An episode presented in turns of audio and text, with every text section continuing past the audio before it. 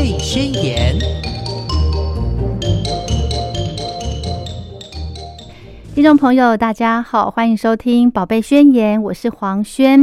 今天呢，非常开心的，我们再度的请到微笑药师到节目中，要来跟听众朋友，我们再来聊一聊一些用药常识以及迷思。来，欢迎药师好。Hello，各位听众，大家好，我是微笑药师。嗯，今天呢，我们要来谈一个主题哦，因为前两天前两天的新闻就是新北市有一个两岁的小朋友，嗯，就是他确诊两岁哦，而且最后那时候国人都很在意这个个案，因为他是属于小朋友的个案。对。而且每每次谈到小朋友，我都觉得说，如果你身为父母或身为家长，心里就揪在那边。对，而且刚好那个时候前几天政府不就是宣布说六到十一岁可以打疫苗吗？对不嗯对？那六岁以下的小朋友，他们那个时候的免疫力其实还是很弱、不健全的，对不对？对，没错那。他们怎么办？对，的哦，确，所以其实啊，你知道为什么就是嗯针对这一次的疫情啊，以前我们没有非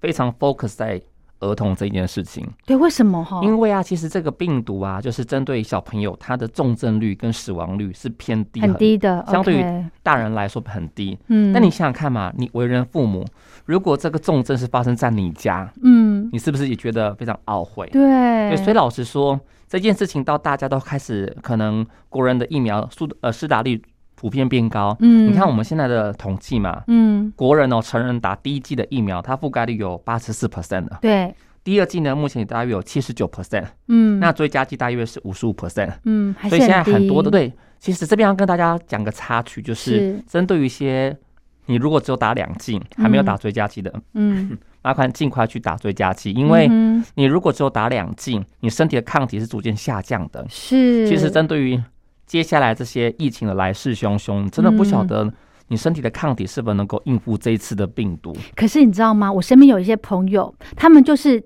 坚持不打追加剂，也就是第三剂，他们坚持就不打。理由是什么呢？他们说，因为现在都是 Omicron 的那个呃变种病毒嘛，所以它的都是会轻症，不，会变重症。嗯，所以他们就觉得说，我靠我自己的免疫免疫力对，对，但是这件事情是我们说 Omicron 现在比较轻症，这件事情是反映在你的抗体是有一个保护作用情况下，嗯，是轻症。嗯，如果现在是针对你，如果身上的抗体都已经快消失殆尽了，是有点像全部打掉重练情况下，对对，你再刺激到这个病毒，你是否能够还是一样轻症率这么高，很少重症？嗯这不见得哦。也是，所以这是呼吁大家真的快去打。那讲到这里，大家想说，对呀、成人都打很多了，嗯，那小朋友想说，哎呀，那我小朋友要不要去冒这风险？那个轩娜，我问你哦，当你对我这每次问很多，我。跟你说，我最近脸书上面就是有很多的一些不同言论，对，有些的家长说，哎呀，我小朋友如果现在打，是不是我小朋友就变白老鼠？那有些人说，哎呀，现在不打好恐怖，如果发生重症率刚好那个千分之呃那个万分万分之一，对，如果是我的小朋友，那该怎么办？对，对呀，所以每次啊，很多家长都问各种医医医界人员说啊，你的看法如何？看法如何？等等。是那话说，在医界，我们给你一个是统计学的资料嘛，是决定权在谁身上？还是家长身上对啊，那如果你你会打嗯吗？其实我问过我自己，你知道吗？真的，因为因为他现在呃六岁到十一岁可以打，那可嗯能过一阵子，搞不好六岁以下也可以打了。他们可能评估过，或者是参考国外的一些资料。嗯哼，我要不要让我小孩打？就像刚刚你讲的，我会不会让我小孩变成白老鼠？嗯我会不会有可能是那个万分之一的那个那个？就刚好是那一个？对，其实很挣扎哎。对，但是，嗯，像刚刚药师这样讲的，我真的觉得还是还是会让他去打，嗯，你知道吗？我？我前几天回家啊，对好，这题先放过你。哎呦，很紧张这种问题，嗯，礼拜日回家嘛，是然后呢，我们刚好在餐桌上面，那因为就是大人跟小朋友嘛，我就对问我侄子说：“阿瑞，你如果可以打疫苗，你要不要打多大的孩子对，呃，大概七岁。？OK，然后我们很有趣的是啊，基本上，小朋友会不晓得，然后我就说你觉得病毒恐不恐怖？嗯。他说恐怖，嗯。那你我就跟他说，那我们应该一起来让大家，你看阿公阿妈、嗯。呃舅舅啦、爸爸妈妈都有打，嗯。那我们是不是大家都要打疫苗，让自己有抗体，让大家更健康？嗯。因为我们灌输小朋友的概念是，打疫苗不是只有不是只为了你自己，没你想想看，错当初我们大人打疫苗的时候是为了谁？为了家中的老人，嗯，对不对？嗯，那相对你也想说，我怕把病毒传染给小朋友。对，那一样的，如果说这次主角换成小朋友情况下，嗯，我们可不可以用一个比较全方面的观点，不要只单嗯就说你打疫苗是对了小朋友这件事情，OK 若对了整体大家，OK，其实来，讲对整体的控疾病疾病的控制率会更好。嗯哼，你看嘛，，我们之前是说，目前打了疫苗，大家重症率变低嘛。嗯，那如果说感染的人数的这个母数变大，嗯，譬如说我们现在可能几千确诊嘛，对，那如果之后是几万确诊情况下，台湾的医疗量能是否能够 hold 得住？哇，这个，对啊，嗯，所以有时候我们可能会反过来思考，嗯，我们打疫苗这件事情是为了让大家都好，都有一个抗体在，对对，那可以维持台湾的医疗量能。嗯哼哼对那一样的，在这种情况下的话，大家才可以更健康，是。我们台湾的经济也比较不会受影响。是的，对，，所以每次我看到说一有疫情的时候啊，嗯。很多人开始谩骂啦，有各种的纷争等等的、啊。嗯。老师说，换个角度思考，我们如果把自己都当成是一体的，是。对，一起去面对这个病毒，而不是因嗯为病毒的产生相关适应呃相关的现象，导致很多人会有不同的观点而这边互动。对对那这边讲一点呢、事实上我本来嗯下礼拜嗯要办一个是亲子剧团的活动，哦，对，然后其实我很挣扎，因为那时候想说要不要你很挣扎，怎么了？对，因为如果说我们办这个剧团的，那它是一个环保很有趣的环保意识的概念。嗯哼，但是如果说我们邀请了很多爸爸妈妈来，你可能大人都有打疫苗嘛，对但小朋友没有打啊、对。对，会不会说我们办了这个活动，导致很多小朋友来，因此嗯。就确诊？那也很会产生哦。很多后续相关问题。对对，所以我们也是因为这一次的这个疫情来势汹汹，停办了很嗯多有意义的活动。哦，那是轩，你有没有知道说，最近因为就是这个疫情逐渐越来越多的状况，嗯，导致大家对于这个疫苗这件事情打不打产生很多的两极的看法。对对，所以很多医生都跳出来说：“哎呀，针对这个疫苗打不打这件事情的看法跟观点等等。”对事实上大约在呃我们录影完之后几天，实际上政府会公告一些他们的决策。嗯，所以针对听众来说，不妨我们听到疫苗是什么疫苗，像很多人嗯不是说，那我应该打 BNT 才对呀、你怎么给我打莫德纳呢？是，是不是然后又说小孩子要打 BNT，对不对？很对是多种说法啦。那老实说嗯，这种这种情况下，通常是在我们已经有疫苗选择情况下，你才会讲这种话。对。那有时候我们或许是听从专家的建议，嗯，我们不妨先不要有一些排斥，或是有一些自己的先入为主的，没错，嗯，我们看专家怎么说，嗯你再决定说你当下这个 moment 你要去给小朋友打，还是你要等？因为老实说，这些主导权都在家长手上嘛。是是，那或许我们可以把这些充满立场的话先收起来，嗯哼，先听别人怎么么说，再去决，定。没错，对那不过啊，讲到打疫苗这件事情啊，嗯，轩，我问你哦，你之前打疫苗的时候，你有做什么准备吗？有哎，你有比方说多像就是到处听，就是多喝水呀，然后吞维他命 C 呀，然后还有是什么 B 群啊，嗯对不对？对啊，那你会去抢买一些退烧药吗？我没有，没有。嗯，我没有去抢，但是之是前第一剂打什么？呃，莫德纳，但是那个时候我在诊所注射的时候，诊所的确有问我说，需不需要帮我准备那个退烧药或者是止痛的药。是那个时候我的确是有买，但是后来第二季的时候，我就说我不需要了。OK。嗯，就是靠我自己。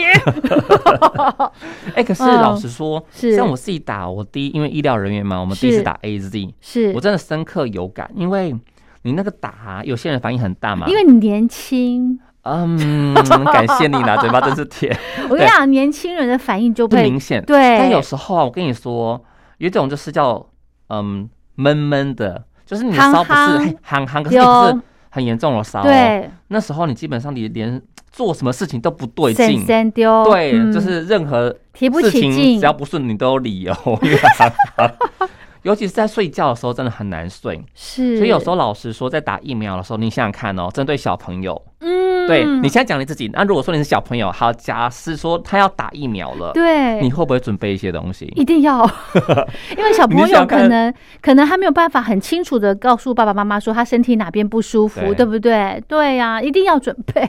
对所以啊，老实嗯说，这几天真的深深刻有感哦，就是很多爸爸妈妈的倾巢而出，到药局来买的？各种药水，然然后大家一定最常买的是什么？就退烧退烧药水。对，可你想想看，如果小朋友我们现在开放是六到十二十岁嘛，，一对，嗯，哎，你小朋友会吞药定吗？还不会，所以你一定会去买药水吧？对，对啊，其实这边跟大家分享一个，就是大家现在疯狂买药水，但实际你小朋友发烧了，你一定会去 Google 说到底怎么去给对，要选哪一款，对不对？对啊，而且基本上可能如果你嗯发生事情，你应该没有得选，因为你是从家里看家里有什么再给他喝。可是这个又像 之前药师提到的，比方说放了三个月或怎么样又不能用，哎就去看医生。你怎么知道我想要问你什么问题？啊真的吗？我本来问你说，选我们前几次啊录影嗯啊，我是有说那个糖浆啊，开封只能放多久？哎呦，哎，你看也我讲说你们认真听，我答我答对了吧？你你刚刚是几个月？三个月，嗯，再给一次机会，一个月 没错，是一个月。对，就是药水开完之后，是这样放一个月啦。对对对但老实说啊，身为父母，老实说，你小朋友睡不着，嗯你根本就很紧张，而且他睡不着，你也睡不好。对，没办法。对，所以、嗯呃，针对于很多人要打疫苗，都会去购买一些退烧的药水。对对所以的确，最近很多父母啊说，哦，要是我要买什么退烧药水，，OK，，对。但是老实说，有时候我们当下给你剂量建议，嗯很多人可能会忘记。一定一定忘的对。那你有去，你如果有去，那有有经验呢、你上网嗯 Google，、是他告诉你说，哦，每公斤体重要给几毫克，有有有哦，哎，奇怪，这药水到底每毫升含几毫克？所以老半天，小朋友已经哭到很惨了。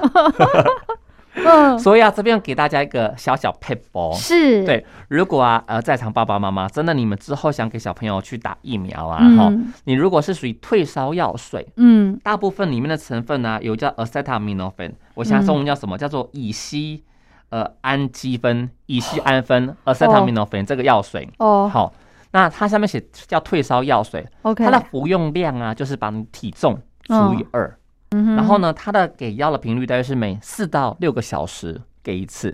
哦，哎，这个不是有烧在喝，对，呃，这个是指说，如果他一直烧情况下，那的确轩刚刚讲很重重要一点是说，如果你小，因为老实说啊，不管是感冒或打疫苗啊，他这发炎反应是起起落落的，，对它，不是一直的。对，所以如果你发现小朋友已经退烧了，嗯你实际上就可以先不用给。OK，但如果说一直就是很憨憨的情况下，嗯那么可以就是四到六小时给一次。嗯哼哼哼，对那有时候啊，我不知道你有没有听过一些说法，就是有些人就算吃了这个退烧药水，还是烧不退。对，对，那我不知道，轩这边有听过一个说法，就是之前在有些人在流传说，你打疫苗的时候，不就是打一个一个入侵者在你身上吗？对啊，也是把。病毒对打到那身体那，你有启动免疫反应才会有抗体。是有啊，有一派说法有，说法是说啊，如果你要打疫苗，你不能吃消炎药。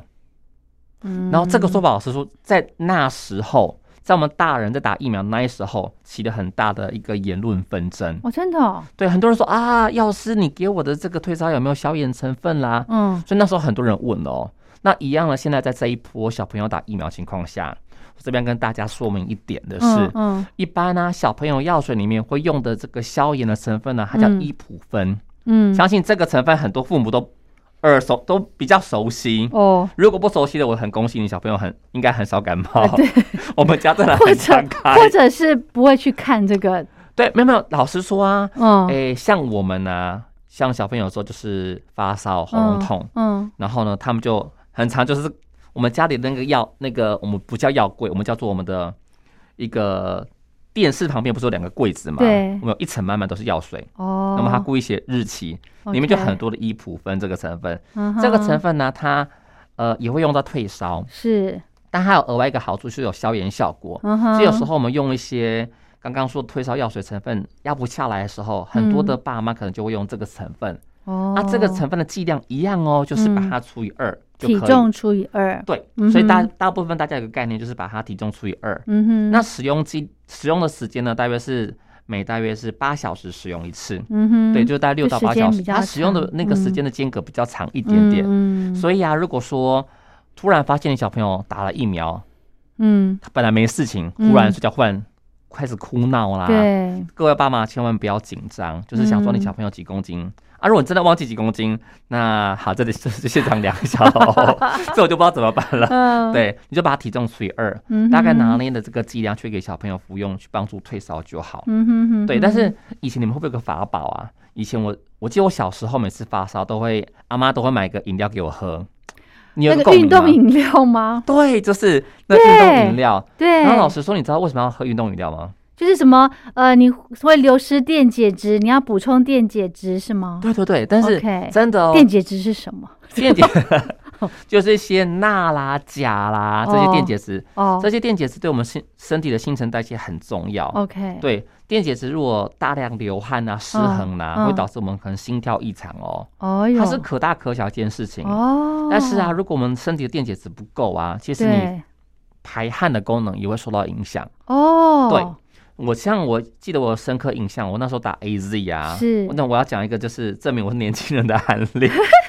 那时候我打 AZ 的时候啊，嗯嗯我身体真的就是很憨憨，不想吃东西。是我唯一想喝的就是那个运动饮料，哦，真的哦，那因为里面有糖类嘛，又有电解质，所以可以对帮助我排汗。对所以但真的你如果说一直不喝电解质，你真的会觉得很不舒服，甚至你很神神。可是如果你有补充足够电解质，真的诶就舒服很多。哦，所以这边提醒各位爸爸妈妈们，如果说啊，嗯。你小朋友就是真的接下来打疫苗，嗯，那除了说退烧药水之外，嗯。记得多补充一些电解质，不管你是是买一些运动饮料啦，嗯。或是说买一些电解质发泡锭，嗯。都是一个蛮不错的选择。是，可是要是嗯，之前呢，小朋友呃感冒到诊所去，我看到架上也是有那种就是补充电解质那种，饮料吗？，对，但是它嗯。不像我们大人喝那种运动饮料，它是否否小孩的你，知道为什么吗？对，为什么？它比较淡吗？还是不是？是哦，，不然哎呀，你都没有喝过对不对？我嗯跟我那个侄子抢来喝过，味道怎么样？好喝很多哦，哦，真的哦，因为它有各种口味，哦那它有葡萄口味、草莓口味哦，，对对对对对对，那你大人的不的运动饮料就只有这种口味。葡萄柚，那那个需要稀释，对不对？呃，基本上哦，我们是看你补充电解质这件这件事情啊，是呃，你可以稀释也可以不可稀释，可是基本上它是一个补充了量进去的概念，哦，我就是预防不要让你的电解质缺乏，哦，所以基本上啊，我们都会说你可以稀释，基本上那个你现成买的啊，嗯，你泡淡一点，的确味道不会那么浓。是。但如果小朋友就是一定要喝原的，你可以喝完之后再喝水也可以啦。OK OK，对，因为它是看你补充进去，嗯哼，但是刚刚轩讲到一个很重要的观念，就是是这个电解质的一个饮料啊，嗯。比较浓跟比较稀，嗯。比较稀的情况下，对我们肠道的刺激度比较不会那么高。哦，可大部分你买到小朋友的电解质包包、电解质液啊，都调好的啦，基本上不需要再都不会太高，所以小朋友如果要直接喝，可以的，没关系。那你如果想说给他多喝点水，那你可以嗯加点水也是可以。是哈，那如果有小朋友，像那个也是有量的限制嘛？比方说也要体重的多少这样子，基本上是还好，就可以当水喝的意呃，也思吗？不要过哦多，所以基本上就是我们以以那个那个市市售的一些嗯电解质，它会告诉你大概每日大概多少的量，哦，对，然后你喝过多，老实说，我们身体的吸收力也会降低，是是我们身体的是钠啦，就是嗯我们身体的肾脏嗯，跟你的肠道会去 balance 这个你摄取的量啊。OK，对，啊，小朋友有时候真的就是没有体力，因为基本上你喝那个饮料进去，它里面也有糖类嘛，嗯，有补充热嗯量，跟体力。对，所以如果小朋友暂时就是没有食欲，嗯，那他想喝，基本上在适量情况下，每天一到两瓶嗯是可以的。是哈。对，而且有利于这个退烧。退烧，嗯刚刚讲到了补充电解质可以帮助退烧。那如果小朋友不喝，有没有别的办法？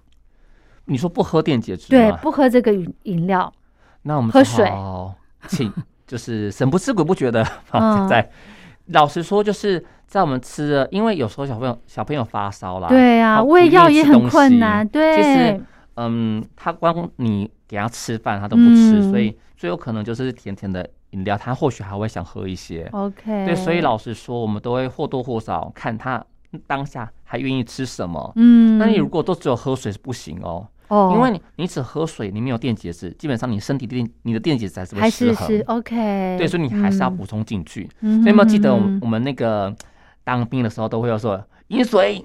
哦，这饮水多少 cc 之类的，对不对？对？对对，也是为了补充电解质，因为在、嗯呃我们操练过程中会流流汗嘛，很大量的汗，所以小朋友是一样的。是哈。对，好，也就是说呢，如果家里面可以备着这个运动饮料，其实是蛮建议的，对不对？就是所以它跟他在喝的这个时机，需不需要说，呃，我跟药要间隔多久呢？基本上是不用。对，但是也不能够配着药吧，对不对？嗯，基本上啦，我嗯们在说就是吃药过程中还是以开水就好。OK，对，所以我们还是会建议各位爸爸妈妈就是尽量分开了。OK，所以吃完药之后赶快喝这个是 OK 的。当做 奖励嘛。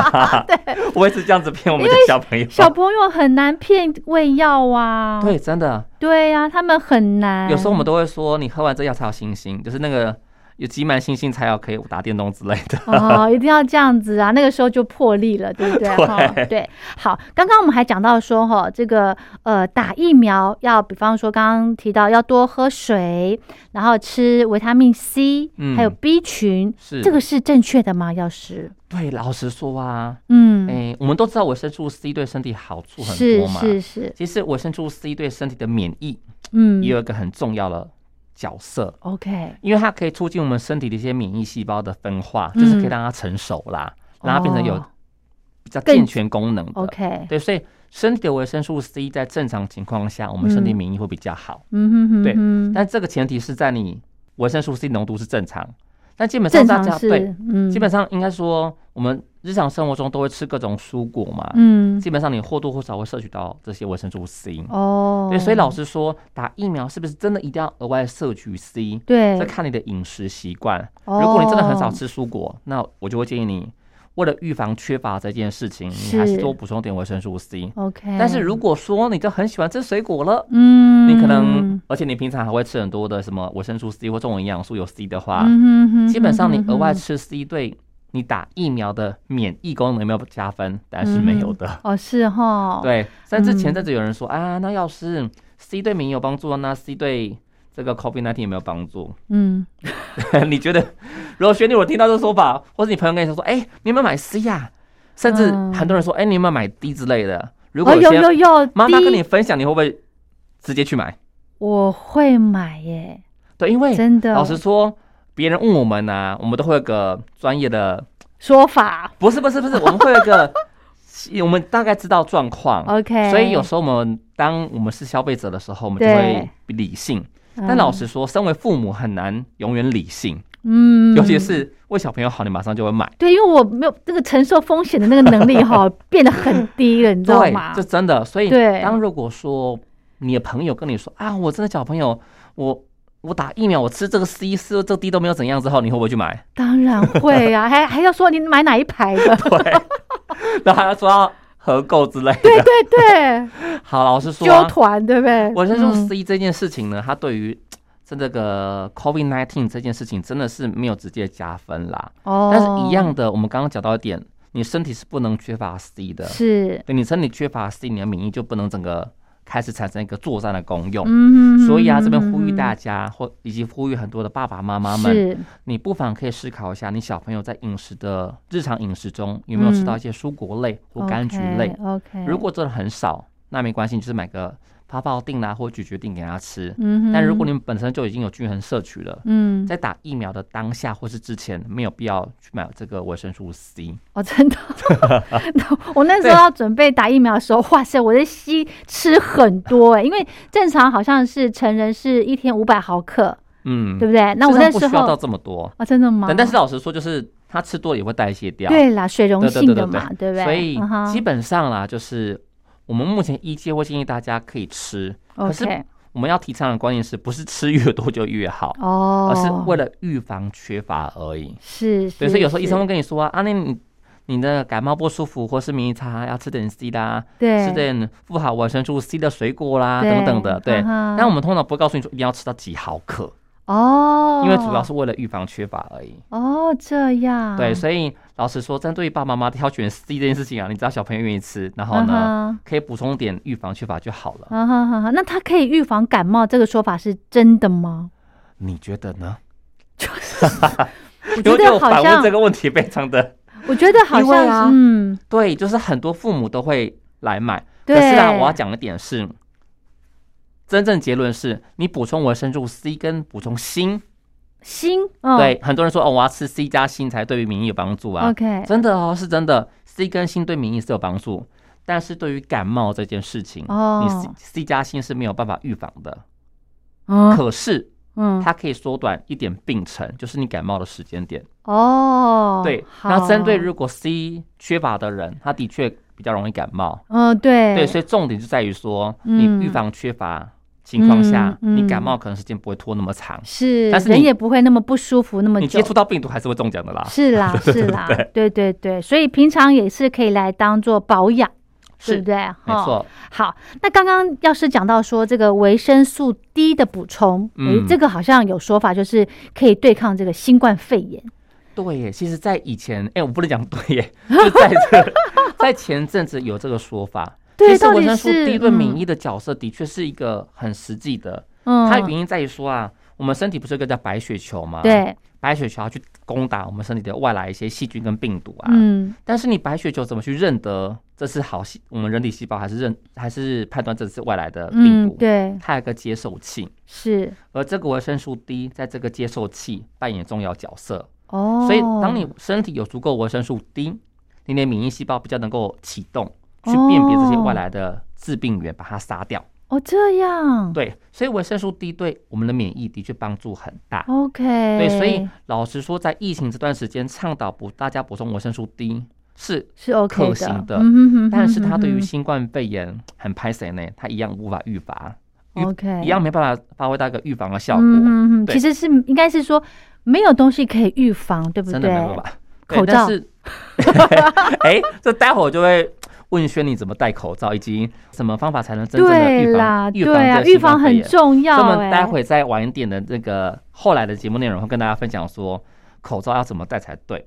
回到维生素 D 这件事情，是就是补充维生素 D，虽然说对于新冠肺炎没有预防效果，嗯，但是基本上医界会建议大家可以适度的补充。是你不管是用口服或晒太阳都可以。哦。为什么呢？嗯因为呀、老实说，在新冠肺炎从去年到现在，嗯很多疫情关系导致我们国人啊，嗯可能六日外出、嗯出外去踏青或是晒太阳几率大大下降。对，甚至有研究显示，在疫情这段期间呢，我们国人去晒太阳的时间会大幅降低。是其实我们的体内维生素 D 浓度下降，会会跟很多的疾病可能有相关联性。嗯对，所以嗯老实说，在疫情这段期间，虽然补充维生素 D 不能很实质的预防新冠肺炎，嗯但对我们身体还有其他的帮助。嗯哼，所以大家不妨也可以多去晒太阳补充。是对，也不一定要用吃的，是或是说呢，你觉得时间有限的话，你也可以额外吃，是可行的。是是是，还是以这个天然的雄厚啦，雄厚对不对哈？对，好，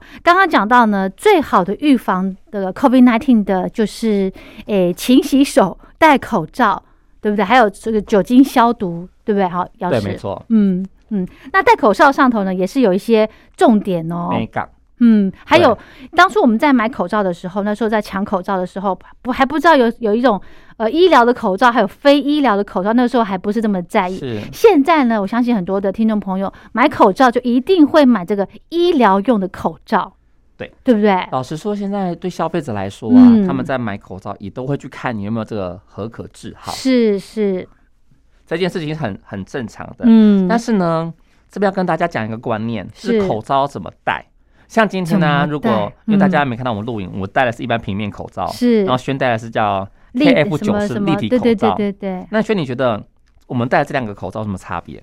就是密合度，对，真的有差别。就像、嗯呃，你口罩密合情况下，才能隔绝你的细菌跟病毒从这个口罩的缝缝跑进对去。对，所以啊，如果说你戴的是属于比较贴合的口罩，嗯老实说，防护的效益会比较好。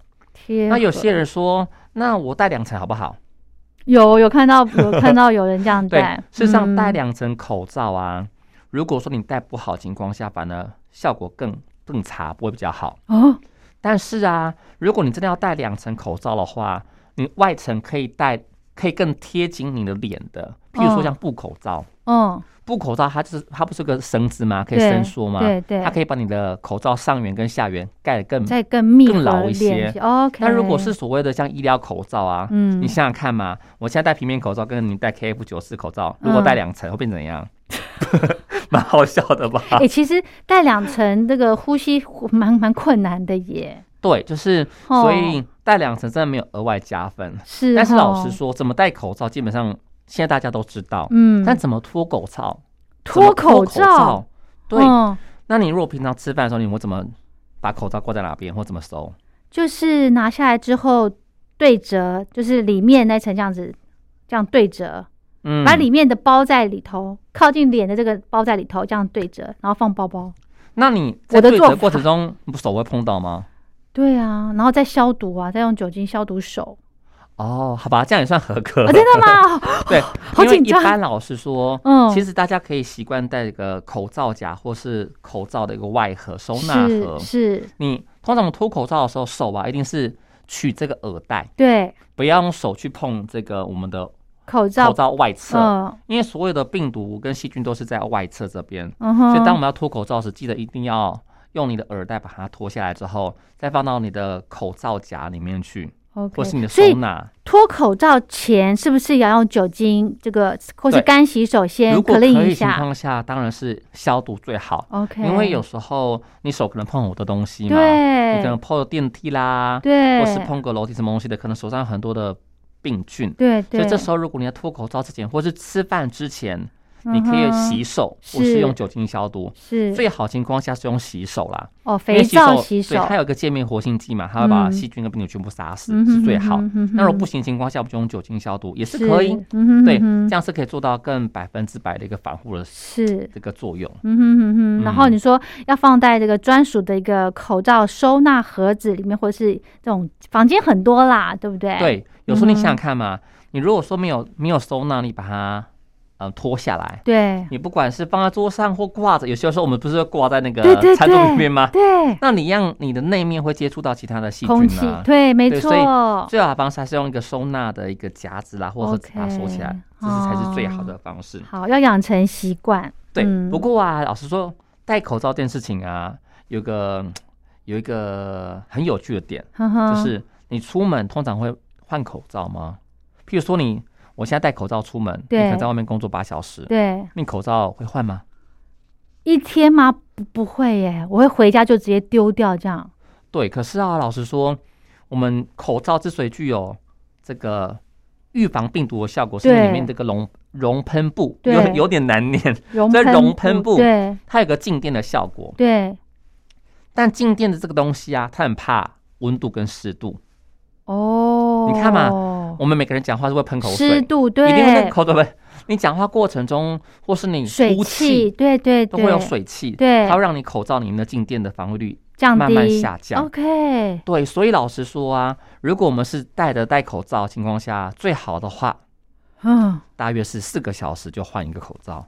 半天换一次，对，哈，那如果是你是从事需要一直讲话的，对。像我们现在可能在录音情况下，一直用讲话，或是你去高歌唱歌、是，KTV 唱歌情况下，那最好是每二十分钟换一个口罩。二十分钟，对你想想看，如果你在 KTV 的包厢里面，老实哦，说，对，你一直在你一直唱歌情况下，你的口罩静电层一直快速下降。哦，那如果这时候你已经唱完歌了，嗯换嗯别人唱歌，如果说他是一个正在感染的人，，OK，那病毒散播在你的私处情况下，对，你怎么去预防自己？所以最好情况下是，如果你真的一直讲话过程中，那你可能二十分钟后可以换一个新的口罩，确保说你口罩还有足够的防护效果。这样，嗯，这个差很多哦。啊，哎，这个好重要的一个观念习惯哦。对啊，所以有时候啊，我我我真的觉得一个很有趣状况就是，当我们当跟客人说啊，哎，你口罩要勤换哦，每这个四到八个小时换一次。客人说，拜托，你要卖我口罩对不对？哎 会这样子想，对。然后、嗯后来我们真正自己在工作的时候，嗯，所以我们自己去去解读为什么要这么短时间换口罩，这件事情。对，以前我们会跟嗯、当时口罩还在缺的时候，嗯，会请大家一起就分配使用嘛。。对对。但现在口罩量能正常情况下，我们主要工作是要降低感染率嘛。。对对，所以勤换口罩这件事情真的非常的重要。哦，嗯了解了，好，所以不要从早上出门就一直待待待待待到下班回家这样子哦，中间、嗯呃吃饱饭就可以换了，对不对？所以像我每次出门，我都会用个夹链袋，把哦，口罩再装起来，备着肯，定会有战备库存。哎呀，这个习惯 OK，好，这个习惯非常好。节目最后还有一点点时间，我们再来跟大家聊一个重点，好不好？就是这个呃快筛试剂，哦现在很夯的这个新闻。呃，快筛试剂，我前一阵子在那个妈妈社团里面有一个妈妈，她在卖一个日本的那个快筛试剂，嗯，她不用搓鼻子，嗯她是直接用喉咙采取喉咙的唾液，哦是是是，对，我想说嗯那个到底可不可以买啊？很心动，你知道吗？嗯因为那个，因为小朋友前一阵子新闻，小朋友又有重症，所以是那个采唾液的那种方式，可能会不会比较适合啊？对不对？其实啊，老实说，的确啊，目前的嗯快筛试剂有的是用鼻子的对上清液，就是黏膜，有的是用唾印。OK，但老实说，这目前政府核准使用，是开放核准使用，目前还是以鼻子为主。那的确，目前国外有很多研究去佐证说，口腔的唾印也可以，哦，真的哦、但是口腔唾液有比较多干扰。譬如说，你要什么时候去裁剪？你要早上一起来的时候，那时候你的口中没有其他的干扰物质。。对譬如说，我们刚刚喝完咖啡啦，，对或是你可能现在嘴巴很干，哦，这些各种因素都会导致到这个准、嗯准确度快筛的准确度。哦，所以目前来说，以现在疫情的一些比较严峻状况，是建议大家还是以这个鼻腔的这个快筛为主。嗯哼，但是讲到鼻腔嗯快筛，大家讲说很怕说，哎、之前不是有一个人被戳到流血吗？对呀、很可对怕，这边呼吁大家不要那么担心，因为啊，PCR 跟快筛，你这个棉棒深入的程度是不一样的。对，因为哦像 PCR 我们可能要深入到很深，它将近有九到十公分。但各位啊九，到十公分，对你想想看，你一个一个一个手指手指头、可能就是哦、OK，五还要更长哦。六公 OK，对，好可但是快塞只要深入二到二点五公分，就是鼻孔鼻腔这边绕一圈没有插进去，还还要跟进去。哦，所以通常你哦拿到那个快塞试剂啊，如果很多人不会用的话，没关系，你取下那个棉棒之后，就是我们简体棉棒嘛，嗯。你从那个棉棒的那个棉绵绵的最最底端海绵头的对往下，你用二点五公分画个号记号你用手伸进去，哦对，基本上它不会到很不舒服。真的吗？对，所以呃，建议各位父母们，如果真的要裁剪的时候，不用担心，不会像什么新闻讲的会很严重，因为家用快塞因为考量的安全性，基本上不会那么的深，哦，那准确度是可以的吗？准确度是合合可的，是很准的好，对，是可以安心使用。嗯哼，但这边呢，跟大家呼吁一点的是啊，是因为现在不是快筛不太好买，缺货，对，如果你真的就是有需要使用快筛买不到，其实大家也不用担心，嗯。大家可以去上网找一下，看你家附近有没有哪边是属于有公费快筛，嗯。有所谓一个叫公费快筛试剂社区定点诊所名单，哦，大家可以上网去找。哦，那如果你真的买不到，又担心说啊，我小朋友啊或是我自己有症状了怎么办？嗯。没关系，你可以到这个诊所去，呃，看诊挂号。嗯那在医生的判断情况下，你可能有风险，嗯，他会赶给你这快帮你个快筛，试剂。所以对，因为哦我这阵子啊，常常就是半夜，嗯，真的是半夜哦，或是工作到一半，有朋友打给我说：“嗯哎、怎么办？你家还没有快筛？”我说：“没有，我家快筛早就没有了。”嗯：“那我怎么办？”没关系，你可以上网看，你家附近有没有什么就是公费快筛定点的一些诊所，你你可以去那边就诊。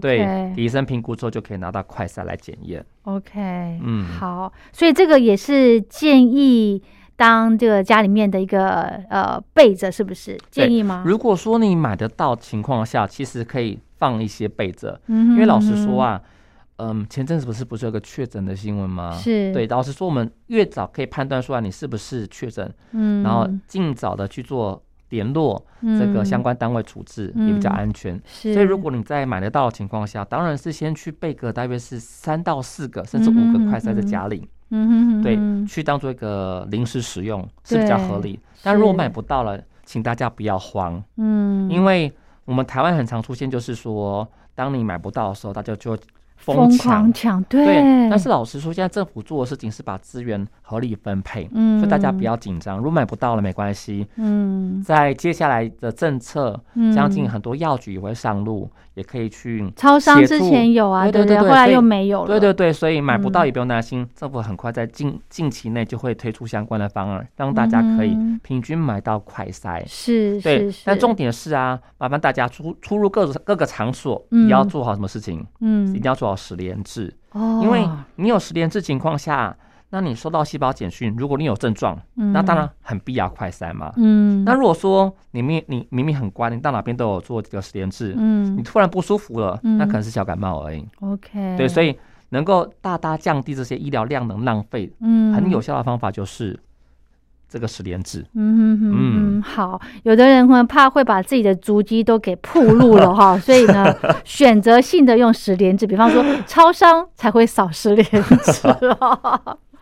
好，节目的最后一还有一点点时间，药师还没有怎么样做个提醒的？OK，好，那最近呢，就是相信大家有看到新闻，有个叫做轻症居家照护的一对个指引，嗯也就是说，因为随着现在的一些确诊人数逐逐渐的增加，嗯那可能针对一些如果家里里面没有一些高于六十五岁，也就是说你的家里组成都是六十五岁以下，嗯，或是没有孕妇或洗肾的患者。是那如果说家真家中真的有人确诊情况下，嗯目前我们会采取叫做呃轻症居家照护，就是你自己在家里嗯一人一室的方式，嗯去减少医疗量能的浪费。嗯那要落实这个政政策之前，大家可能要做一些先行的准备，哦譬如说我们刚嗯刚讲到一些、呃退烧的药。哦，药品，因为有时候你可能，如果嗯真的是确诊情况下，你可能会发烧，会不舒服嘛嗯。是它有一个病程的时间大概五到七天左右。嗯你的这些一般的抗组织胺、流鼻水的药水、化痰药品啦、或是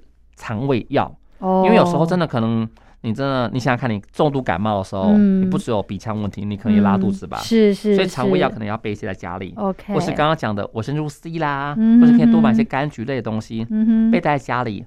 那以便说你真的是在居家轻症照护过程中，你可以有药品就可以使用。是对那再来是啊，嗯，建议大家家里至少放一台所谓的血氧机。哦，这前一阵子也很流行。对对对，老实说，就是大家不用嗯疯买，你家里有一个就够了。OK，因为呢，，基本上我们是要监测出，如果你确诊情况下，你的血氧有没有在正常浓度。嗯，一般的合理正常正常情况下是在九十五以上以。上，对，嗯对哼，，但如果说在九十一到九十四这段的这个区间，嗯，那大家也不用慌张，嗯只要做好密切监测。但如果小于九十以下，就必须要进出就医。哦，那这个九十一到九十四这中间呢，要去就诊吗？呃，基本上大家可以在家里注意一下，会不会喘啦等等的尤其是家中哦长辈。嗯对，所以你想想看，我们一天大约在只要测大概三次左右，嗯哼，所以不需要每个人都有，就家里一台就好。OK，对，所以千万不要去疯抢说哦，每人要一台，其实不用这样子嗯啦。对那第三点是啊，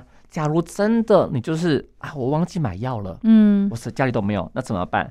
其实呃，针对这个状况啊，事实上目前的很多的县市，包括双北，都开始有陆续各种的措施，嗯。包括有一种叫做远距的医疗就诊，就是你可以用手机啦，嗯。那跟就近的医师联络，可以有个远距的就诊方式，嗯。或是说有些相关的你的药品啦，嗯。基本上附近的药师有加入一些就是所谓的送药到府的服务，哦，也可以帮民众解决一些生活中的一些用药大小事。嗯所以麻烦大嗯家真的不用过度恐慌，是。但做要做要做最好的事情就是发挥一个同理心，嗯。嗯，针对一些政府单位跟医生、对护理人员药师，其实在这个社会中，每个为这些疫情付出的人，大家互互相尊重、合理包容，是甚至不要过分的去抢资源，当然合理分配，你会发现我们整个社会会越来越好。好，那我们今天呢，就非常感谢微笑药师跟大家聊这个，在这个疫情升温的时候呢，我们可以怎么样来好好的做准备？